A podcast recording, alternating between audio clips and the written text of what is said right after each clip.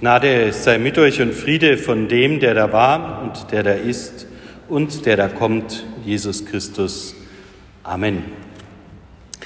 Liebe Gemeinde, einer Predigt über die Predigt zugrunde liegen kann eigentlich nur Folgendes zugleich mahnendes, aber auch erbauendes Wort aus der Apostelgeschichte im 20. Kapitel sein. Und dort lesen wir nämlich über die ersten urchristlichen Predigten folgendes. Am ersten Tag der Woche, als wir zum Brotbrechen versammelt waren, redete der Paulus zu ihnen, da er am nächsten Tag abreisen wollte. Und er dehnte die Rede bis Mitternacht aus. Es waren aber zahlreiche Lampen in dem Obergemach, wo wir versammelt waren. Ein junger Mann namens Eutychus setzte sich auf die Fensterbank, versank im Schlaf, im tiefen Schlaf der Worte des Paulus und stürzte vom Schlaf überwältigt vom dritten Stockwerk hinab und wurde tot aufgehoben. Da stieg der Paulus hinab und warf sich auf ihn und umarmte ihn und sprach, Regt euch nicht auf, denn meine Seele ist in ihm. Und er stieg wieder hinauf und brach das Brot und aß, und er redete noch lange bis zum Morgengrauen, dann ging er fort, und sie brachten den Jungen lebend nach Hause und wurden ein wenig getröstet. Soweit die Worte der Apostelgeschichte. Gott segne hören und sprechen an uns. Liebe Gemeinde, mit der Predigt ist das so ein Ding. Das haben wir in diesem Kapitel der Apostelgeschichte gehört. Ist sie zu lang, regt sie den allgemeinen Zuhörer zum tiefen Schlaf an. Ist sie aber zu kurz, so wird der Inhalt verkürzt wiedergegeben. Wir können froh sein, dass diese Geschichte der Apostelgeschichte gut ausgegangen ist. Und trotz manch wunderhaften Wendungen steckt in ihnen doch ein tiefer Einblick in die ersten Phasen, ja man könnte sagen in die Gründungsgeschichte der Predigt. Am Anfang der ersten Christen war die Predigt gar nicht so im Vordergrund gestanden. Man hatte sich darauf geeinigt, dass man im Mahl, in den Mahlhandlungen und in der dabei verbundenen Gemeinschaft eigentlich die christlichen Gottesdienstformen in ihrer Frühform feierte. So kam es dann auch, dass eben am Anfang die Predigt selber kein Format, keine Ausbildung oder keine inhaltliche Struktur kannte. Die ersten Apostel haben wohl begonnen, sich Geschichten über Jesus zu erzählen. Man hat geteilt, was man aus dem Leben kannte und wusste und hat damit das Leben Jesu in transparenter Form am Leben erhalten und so die Hoffnung aufrecht gehalten, dass man den Christus, den Auferstandenen, ja am jüngsten Tag wiedersehen werde. Diese Hoffnung der ersten Christen, von denen haben wir schon öfters gehört, war eines der Grundmotive, warum dann überhaupt Verschriftlichung einsetzte, beziehungsweise warum sie so spät einsetzte. Denn die ersten Christen glaubten ja noch, dass zu ihren Lebzeiten Jesus Christus wiederkommt, die Welt endet und damit auch keine Notwendigkeit der Verschriftlichung existiert. Nachweislich sitzen wir nun hier und leben. Das Weltende ist also nicht eingetreten und auch die ersten Christen beginnen sich damit auseinanderzusetzen. Man hat ihnen schnell vorgehalten, das, was ihr tut, ist Lüge. Dieser Christus ist einer, der verspricht, aber nicht wiederkommt. Warum sollte man an ihn denn glauben? Daraus entstehen schnell die apologetischen Reden, die wir bei Paulus kennenlernen. Paulus noch weniger daran interessiert, in irgendeiner Form eine erbauliche oder eine predigt strukturierte Rede vorzutragen, ist daran interessiert, den christlichen Glauben, das Konstrukt von christlicher Dogmatik in seine Gemeinden zu verkündigen. So können wir sagen, von dem Teilen der Geschichten über Christus in den Urgemeinden zu Paulus, der apologetisch das Christentum entfaltet, dogmatisch erklärt und gegen andere verteidigt, erleben wir den ersten Predigtschritt in ihrer Entwicklung. Paulus selber wird diese Form des Verteidigens noch per Brief machen, meistens, aber auch vor Ort, wie wir zum Beispiel in der Areopagrede, in der Verteidigungsrede des Christentums bei Paulus selber, aber eben in der Apostelgeschichte noch aufgezeichnet lesen können. In diese Reihung hinein gehört auch Apostelgeschichte 18, was wir gerade gehört haben, der Schlaf des Jünglings und die Mahnung damit verbunden, nicht zu lange zu predigen. Und tatsächlich bei manchen Paulus-Briefen gewinnt die Formulierung, er redete bis in den früheren Morgengrauen, tatsächlich plastische Anschauung, denn manch ein Brief von Paulus ist dann doch in seiner Lektüre ein anspruchsvolles Wort, das Zeit mit sich bringt zum Lesen und benötigt. Nun aber in den ersten Gemeinden entwickelt man zunehmend das Bedürfnis, die Predigt in den Vordergrund zu stellen. Und so kommt es, dass die Predigtworte gekoppelt werden an Lesungstexte. Dabei soll die Predigt einen kurzen Einblick in das Fundament des Glaubens geben. Und man koppelt die Predigttexte sehr wissentlich an die Evangeliumstexte. Mit dem Evangelium begleitet man das Kirchenjahr und damit im Kleinen eine kleine Glaubensgeschichte durch das Jahr hindurch. Angefangen mit der Verkündigung der Geburt, die Geburt an Weihnachten, Leiden und Auferstehung an Ostern, das Ausgießen des Pfingstgeistes am selbigen Fest Pfingsten und anschließend das Kirchenjahr in der Trinität, in der die Zeit bleibt, verschiedene festliche Aspekte unseres Lebens mit Gott zu beleuchten, zu untersuchen und zu verankern. Hinein in dieses Kirchenjahr, in das kleine Glaubensbekenntnis, der Grundabbildung Gottes mit uns Menschen hier auf Erden schreibt man die biblischen Texte, die dazu lehrend gelesen werden sollen. Diese sollen nun gestützt werden durch die Predigttexte. Und so dienen die Predigttexte, die Sie im Sonntag hier von der Kanzel hören, der Erläuterung des Evangeliums, das wir hier vom Lesepult aus hören. Hier findet eine Verschränkung statt, die nicht minder wichtig und interessant ist, denn sie dient dazu, wenn man denn ein Jahr lang jeden Sonntag in den Gottesdienst ginge, eine Grundlage des Glaubens zu haben. Durch die Anordnung in sechs Jahresschritten, alle sechs Jahre wiederholen sich am Sonntag die Lesungen, Dadurch kann man sicherstellen, dass auch wenn man nur an einem Sonntag über sechs Jahre hinweg in die Kirche ginge, aber immer am selben, man eine Grundinformation über den Gottesdienst bzw. über das christliche Glauben im Leben erhält.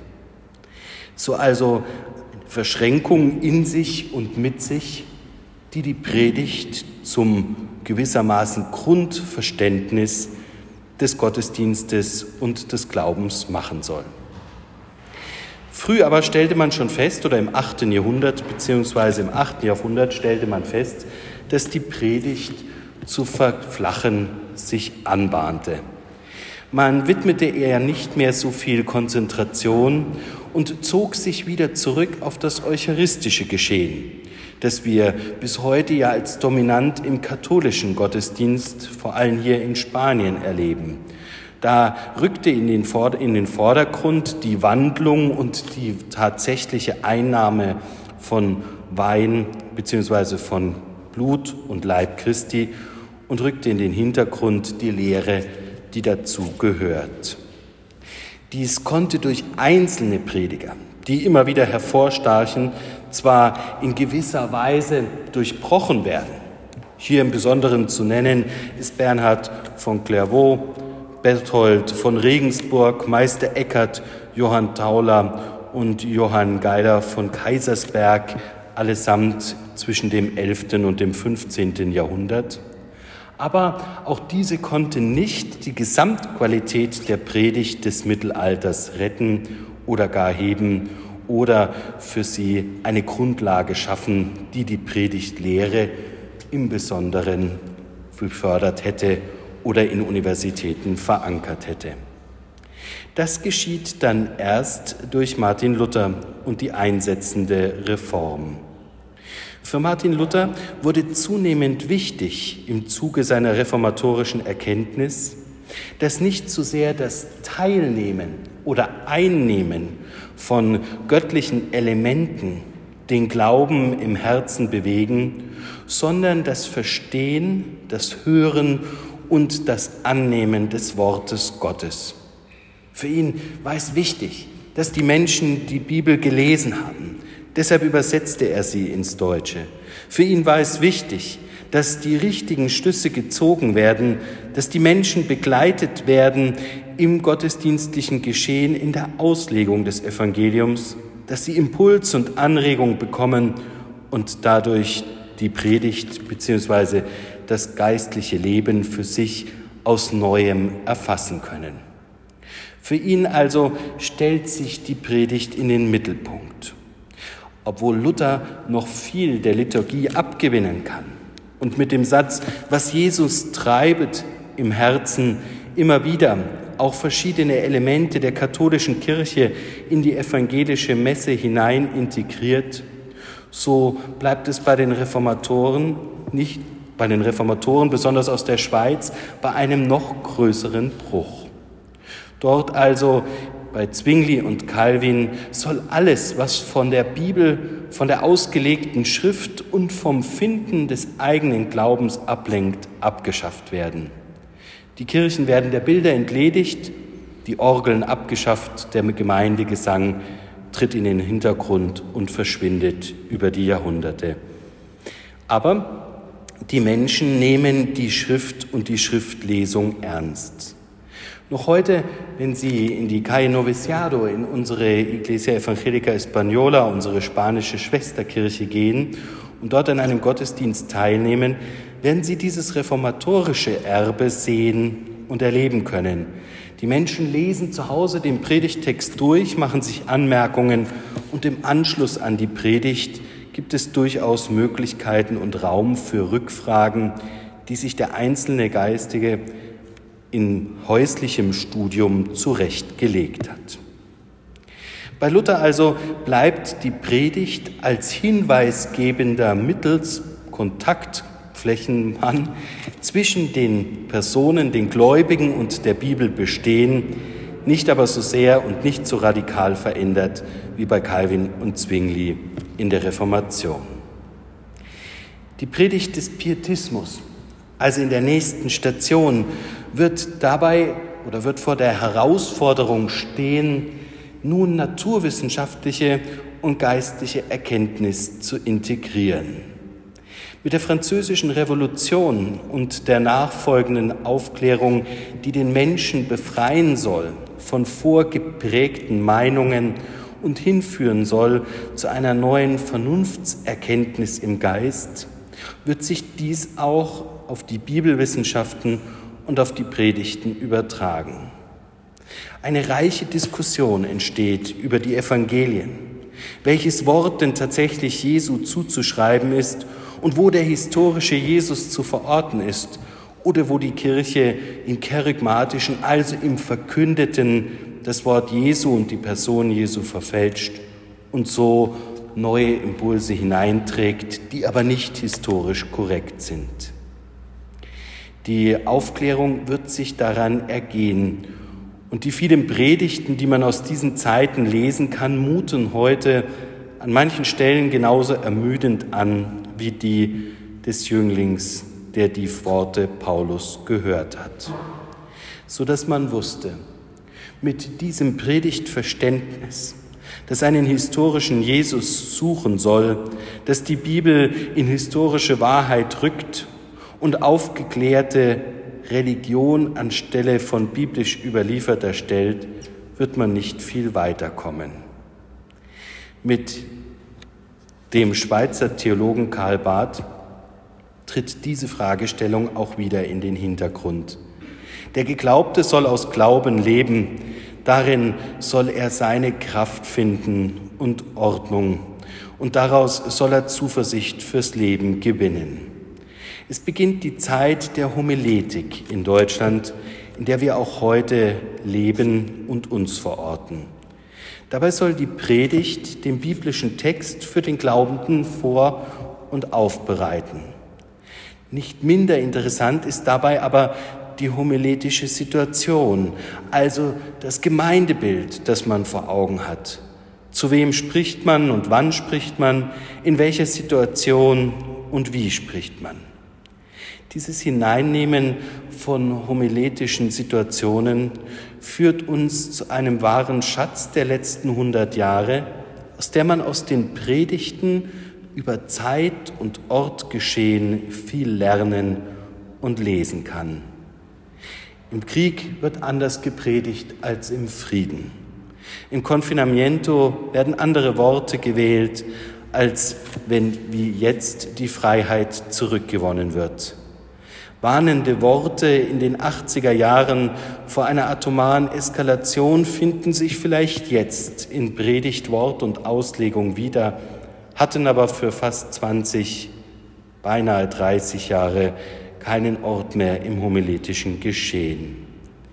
Wir erleben, dass in der Predigt also zusammenkommt, was tatsächliches Leben der Menschen betrifft, biblisches Sprechen dort hinein anbelangt und die Menschen im Herzen bewegen soll. Aber das alles immer unter dem einen Aspekt, was Christum treibet, wie es Martin Luther gesagt hat, was also zum Glauben führt, das soll der Verkündigung Leitstern, Wort und Zuversicht zum Gleichen sein. Und so hoffen wir, dass jede Predigt auf seine Weise ihr Herz erreicht und damit Christus im Besonderen bewegt. Dazu hilft uns die Zuversicht und der Beistand des Heiligen Geistes in Ewigkeit. Amen.